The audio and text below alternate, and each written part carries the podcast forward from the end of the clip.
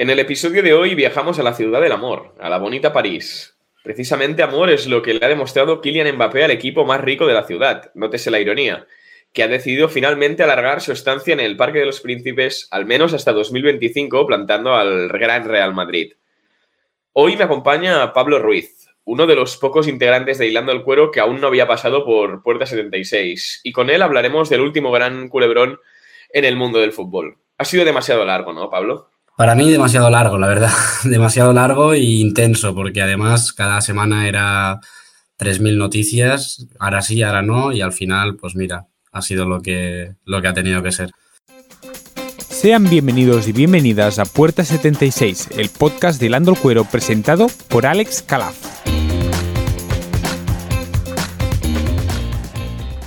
Efectivamente, Pablo, bastante largo. De hecho, ya se empezó a hablar eh, de que Mbappé podría llegar al Madrid cuando estaba aún en el Mónaco. No, no. Eh, yo, la verdad que, bueno, así ha costado, ha costado bastante llegar al final del cabo de, la cuestión. En la última semana ya fueron varias informaciones diferentes de que sí, luego ya se veía que no. Había cosas raras cuando Mbappé llegó a, Madrid con Arraf y tal a, a comer o a cenar y ya fue como, uff, ¿qué pasa aquí? Y, nada, al final cuando saltó la bomba el sábado, sábado pasado y fue como, ostras, mm, esto no se lo esperaba nadie.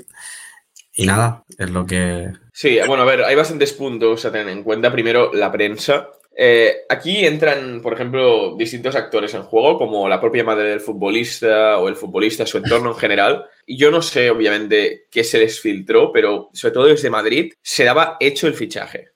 Entonces, eso es muy arriesgado cuando tú no tienes ningún preacuerdo ni nada firmado eh, que lo pueda corroborar, porque luego pasa lo que pasa. Pero los titulares, incluso he visto algunos de primero Haaland, como que ya también estaba hecho, y después vendrá Mbappé, y al final no ha sido ninguno de los dos. Claro, yo aquí lo que veo, más allá de que, de que sea buena opción o mala opción para el jugador quedarse en el PSG, es que si tú tienes esa, sabes que el Madrid va por ti, sabes que prácticamente lo tienes todo hecho, incluso llegó a decir que semanas antes todavía estaba más decantado casi por el Madrid que por el PSG. Bueno, no, no lo dijo exactamente así, pero como que se dejaba entender. Lo que yo veo es que si tú sabes que te vas a quedar, dilo antes y así el equipo tiene más facilidad, o sea, el equipo al que no vas a ir y que se supone que le tienes cierta estima, como has demostrado más de una vez para el Real Madrid, em, deja por lo menos que vaya por, en este caso, Haaland, que al final se le escapó porque iban a por Mbappé. Más allá de, avisar antes o no, yo creo que el problema está en que él personalmente ha hecho una gestión pésima porque al final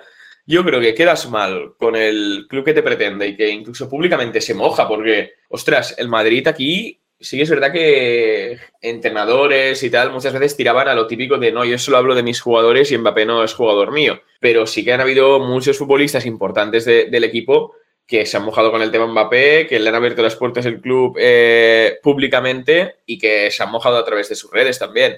Sí, sí, incluso la afición, o sea, el partido contra el PSG te marca, te marca en Champions en tu casa y le aplaudes. Quiero decir, esa admiración, pero a la vez sabiendo que esa admiración acababa en tu equipo. Cuando te dicen que no, es como que te rompen ahí 20 mm, platos diciendo, hostia, ¿qué ha pasado aquí?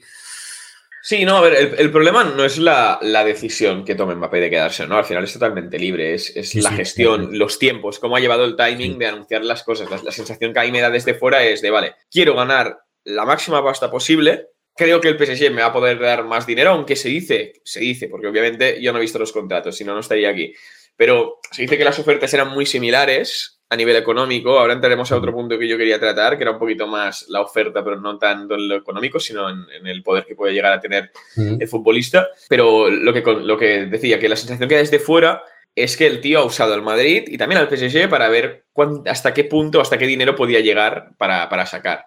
Sí, totalmente. O sea, y no quedas bien con nadie.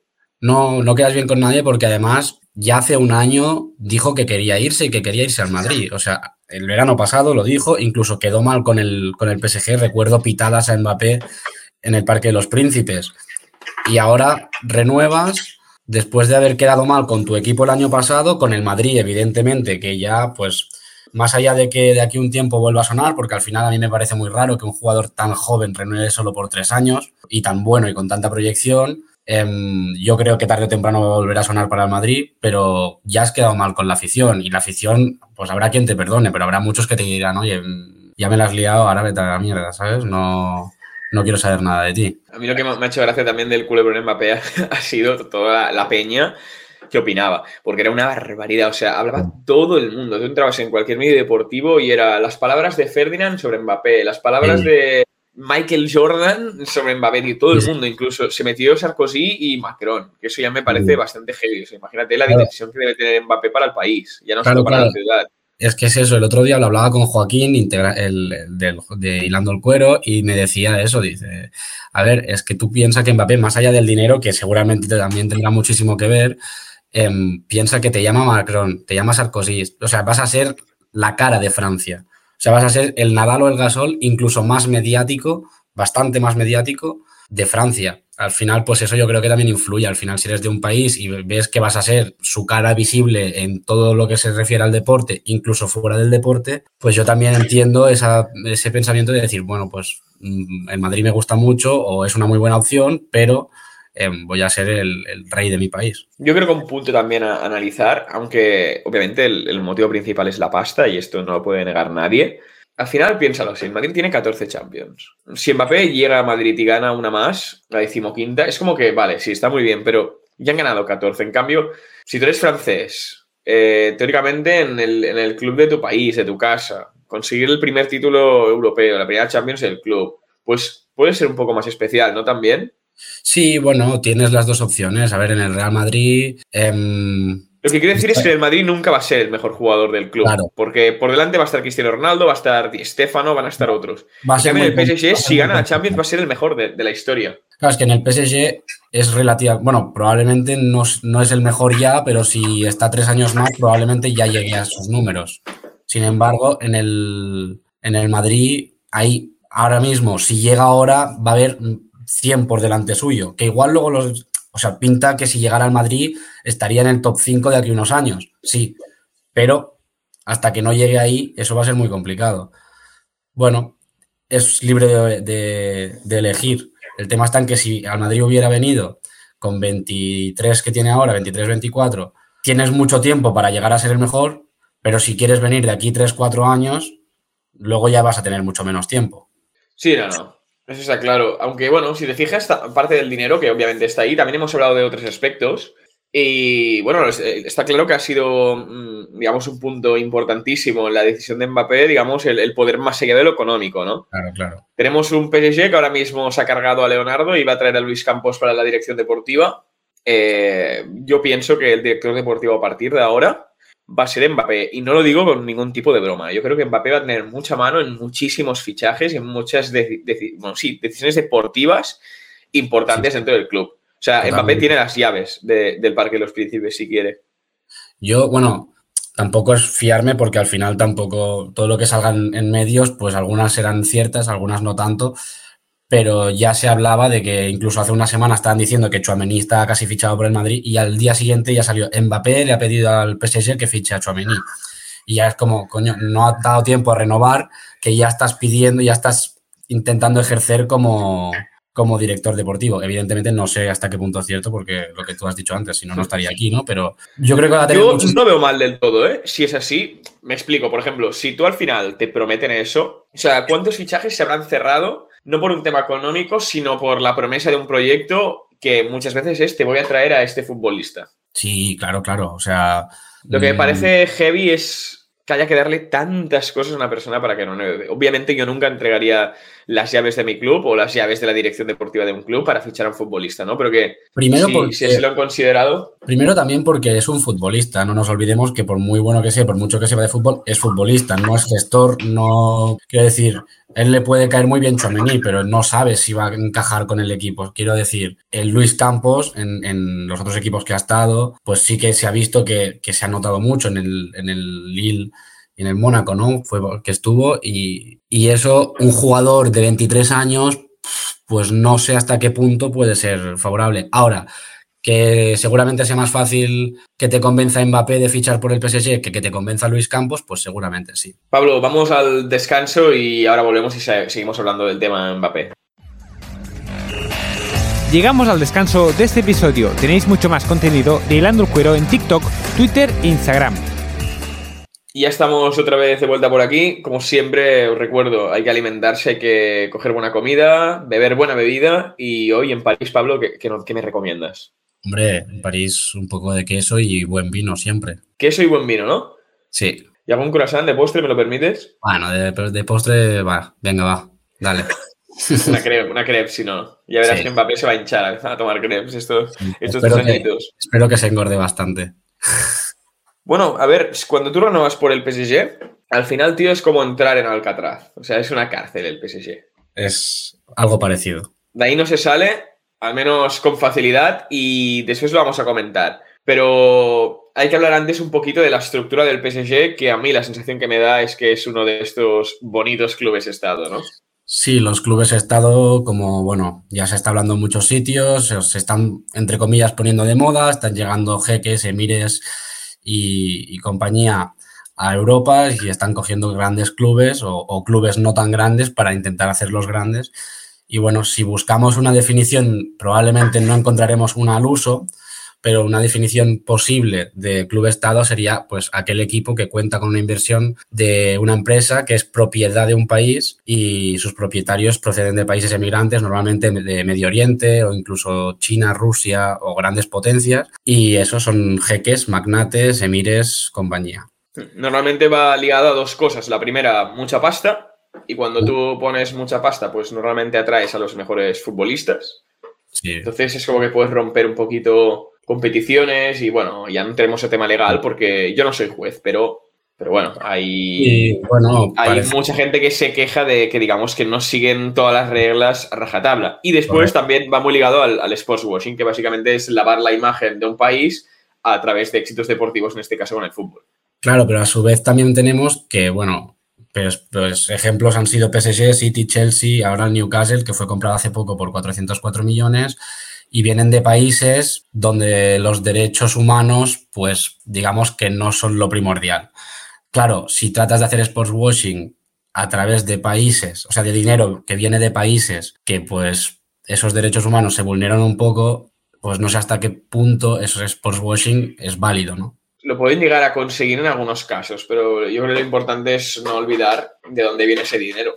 Claro, claro, es eso. Al final, por poner un ejemplo, eh, el, tanto el PSG como el Newcastle, em, sus, sus, propietarios son de compañías estatales que manejan el, dinero excedente del país, sobre todo de exportaciones de petróleo, gas, materias primas, mercado inmobiliario, o sea, son mercados un poco pues digamos, más turbios, ¿no? Que no son lo más legal o lo más, no sé cómo decirlo, pero que no es lo que, lo que parece que, tenga que mostrar una, la imagen de un club deportivo, ¿no? Sí, y el principal problema es que muchos aficionados lo ven bien, yo también lo entiendo. Por ejemplo, el City, que es un equipo histórico de la Premier, aunque mucha gente intente negarlo. Es verdad que con la inyección económica de sus actuales dueños, pues consigue colocarse en primera línea a nivel europeo y que empieza a conquistar premiers y forma un equipazo de ensueño. Pero claro, eso hay muchos fans que sí que lo aceptan para, para, ver ganar a su equipo. Bueno, claro, es que hablamos de que el City, desde 2008, que llegaron sus actuales propietarios,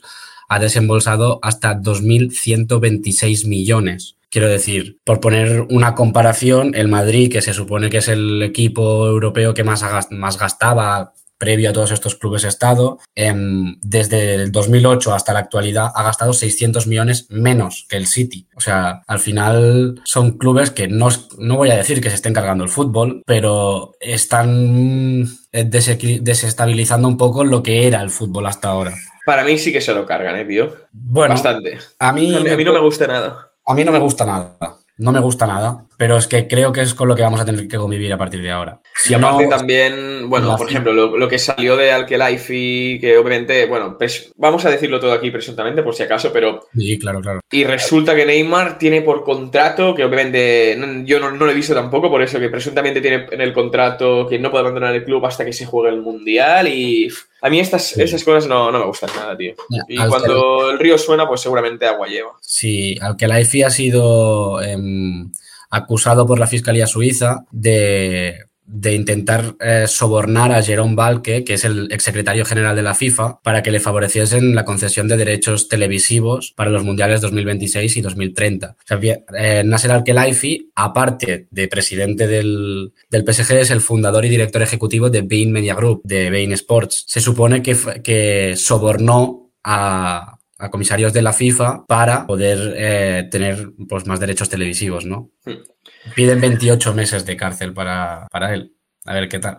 Ya se verá a ver qué pasa. Lo que está claro es que aquí hay cosas que van unidas de la mano y no se pueden romper. Que es que cuando tú tienes dinero puedes permitirte fichar a muchísima gente. Sí, sí. Y también te puedes permitir una cosa que no pueden hacer muchos clubes, que es, vale, a mí me queda un año de contrato y yo voy al club y le digo, me quiero pirar al Mallorca. Bueno, pues cualquier club dirá, perfecto, tío, te vamos a intentar vender ahora, aunque sea por menos, sacamos algo de pasta, tú cumples tu deseo de irte a jugar a otro equipo y no nos dejas en bragas. Sí, sí. Pues el estar tan forrado te permite una cosa, es yo voy y le digo, oye, me quiero ir el año que viene, vale, perfecto, tío, tú no te vas. Lo que le ha pasado a muchos jugadores. Sí, Por eso antes te un poquito de la cárcel del PSG, que hay un futbolista que consiguió fugarse, Adrien Rabiot. Le costó Dios y ayuda.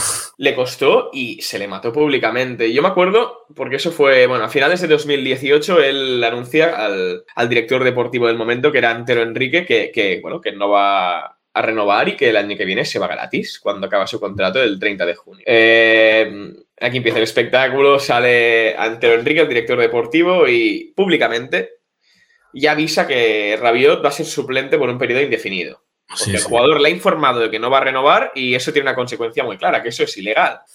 Pero bueno, el club hizo de todo para, fastidiar a Rabiot. Primero le mandó a entrenarse con, el equipo reserva. Tuchel se metió por medio, diciendo que, bueno, que claro, el tío estaba más a favor del futbolista francés que no del club, porque al final es una situación que para un entrenador no es fácil, porque tienes un jugador que seguramente cuentas con él y, lo sientas por motivos totalmente extradeportivos. Pero bueno, le mandaron a entrenarse con los reservas. Eh, Tuchel me, dio y lo consiguió volver a, a meter en los entrenos del primer equipo. Bueno, se ve que el PSG le dejó de pagar la prima del mes de marzo porque se vio que dio un like por Instagram a una publicación de Bra donde se alegraba por la publicación del PSG y le, sancionaron de empleo y sueldo, porque claro, eh, lo habían apartado del equipo y tampoco cobró la prima que le tocaba. Bueno, el, caso llegó a los tribunales y le dieron la razón al futbolista. ¿Por qué? Porque el organismo, la, Liga de Fútbol Profesional de Francia, consideró que el PSG había sancionado dos veces a Rabiot por el mismo acto sin entrar a valorar si realmente es un acto sancionable o no el hecho de dar un like por Instagram. Ya.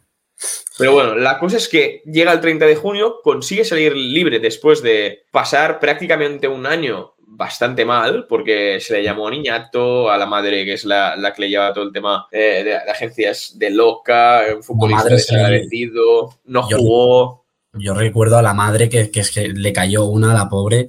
Yo no sé, bueno, no sé cómo aguantaron tanto, pero un año así tiene que ser muy duro para la carrera de futbolista y más tan joven que, que estás por demostrarlo todo y, te quedas un año sin jugar. Es que es una barbaridad. Claro, finalmente sale la Juve y le va mal en la Juve, pero lo puedo llegar a, bueno, claro. El problema es eso, que si tienes tanto dinero te puedes permitir hacer esto con muchos jugadores, porque Rabiot no era el tercer portero del equipo, ¿eh? No, no, es que Rabiot podría haber sido uno de los titulares del equipo, pero bueno, simplemente pues no le, al que la IFI no le pareció bien y pues eso. Y con Berrati se hizo algo parecido. Yo en 2017 em, recuerdo que tanto eh, Berrati como Donato Di Campli, que era su agente, em, le transmitieron al PSG que el Barça pagaría lo que hiciese falta por él y que se iría. Al que Laifi y eh, Antero Enrique, el mismo director deportivo del caso con Rabiot, culpan a la gente de todo el entramado y fuerzan a Berrati a cambiar de agente y a que se vaya con Mino Rayola. Sí, sí, sí.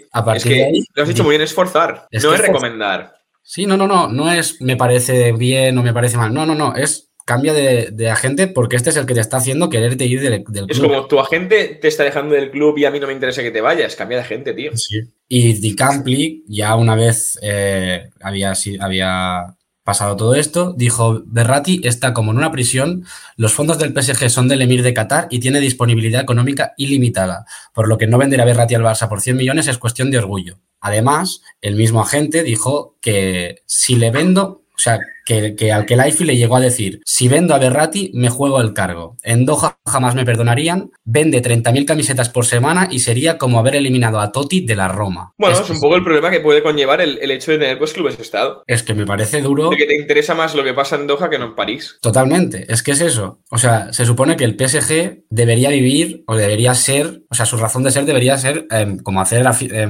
sí, el, el aficionado local. Yo entiendo que los clubes hoy en día son globales. Y a día pero, de hoy, hostia, tu aficionado está en casa. Claro, claro, es que parece que, los, que la afición del, del PSG esté en Doha y no en París. Bueno. Bueno, Pablo, vamos a alegrarnos un poquito. Sí. Vamos a llegar ya al tiempo añadido. Ya sabes lo que viene ahora. Cartel de minutaje para ti, también el silbato. Espero que seas capaz de llegar mínimo a la tercera o cuarta pregunta con opciones a, a llevarte el podio, que está muy complicado. Se lo, lo, tiene Fernando del último episodio. Y ya lo vi, ya lo vi. Ese, ese yo creo que lo hubiera igualado, ¿eh? Vamos a verlo. Hoy es tu momento. Este, veremos.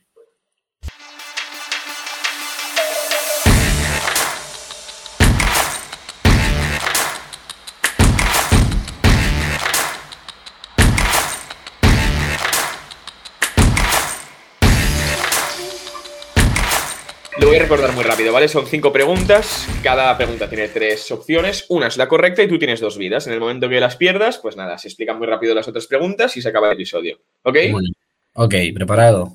Venga, primera pregunta. ¿Cuántos goles ha marcado Mbappé esta temporada en todas las competiciones? Opción A, 31 tantos. Opción B, 33 goles. Opción C, 39 dianas. Ah, 33. ¿Estás 100% seguro? No. ¿Marcamos B33? 33. Empezamos mal. Muy mal. ¿vale? Son 30, 39 goles, 28 en liga. Buah, no lo sabía, no lo sabía, la verdad. No pasa nada, te queda una vida de momento, Bueno. ¿vale? Vamos con la segunda pregunta. Esto yo creo que sí que va a entrar, ¿eh? ¿En qué equipo no ha estado Mbappé? ¿En el Mónaco, en el Bondi o en el París Fútbol Club? En el París Fútbol Club. Correcto. Ah, uf, me he cagado y digo, hostia, estará la fácil. Vamos con la tercera, Pablo. ¿Cuál es el valor de mercado actual de Mbappé según Transfermarkt? Buah. Opción A, 160 millones. Opción B, 185 millones. Opción C, 200 millones de euros. Pues no lo sé. No sé, te diría 100, 185. ¿Marcamos la B? Marcamos la B. Pues aquí se acaba tu, Aquí se acaba. Pablo. Son. 100 son 160 millones de euros. ya suelen, suelen ir un poco más a la baja, pero no sé, es Mbappé después de la renovación, no sé. Uy, La cuarta sé. era ¿cómo se llama la madre y dueña de los derechos de Kylian Mbappé? Eh, Que fuá. es, que es Faisal Amari. Faisal- sabía Faisal, pero no sabía el apellido. Y la quinta, que es ¿cuál es el Día Internacional de la Tortuga? 18 Hostia. de marzo, 23 de mayo o 15 de junio. Y lo curioso es que fue el 23 de mayo, que fue el día 23 de mayo. siguiente, creo, de- del anuncio de que Mbappé no bueno, Sí, renovaba sí. con el PSG. Esa la hubiera acertado porque lo subió Ibai Llanos. Pues mira. Muchísimas gracias por pasarte por aquí. A ti, Eh, tenía ganas de que vinieras ya. Ya, ha costado, pero al final, al final se ha cumplido. No voy a ser mentiroso. Me esperaba un acierto más mínimo en el quiz, pero ya habrá, ya habrá tiempo de, de volver. Sí, sí, yo también me lo esperaba, pero bueno. Y nada, tío, aquí te entrego el cartel de minutaje, el silbato y pita al final, por favor. Antes despídete, eso sí. Muchísimas gracias a ti, muchísimas gracias a todos los de Hilando el Cuero, porque yo creo que estamos haciendo un proyecto muy guay. Y, y nada, a seguir adelante y aquí me tendrás cuando me necesites. Acabas de escuchar Puerta 76, un podcast de Hilando el Cuero presentado por Alex Calaf y editado por Eloy Rubio.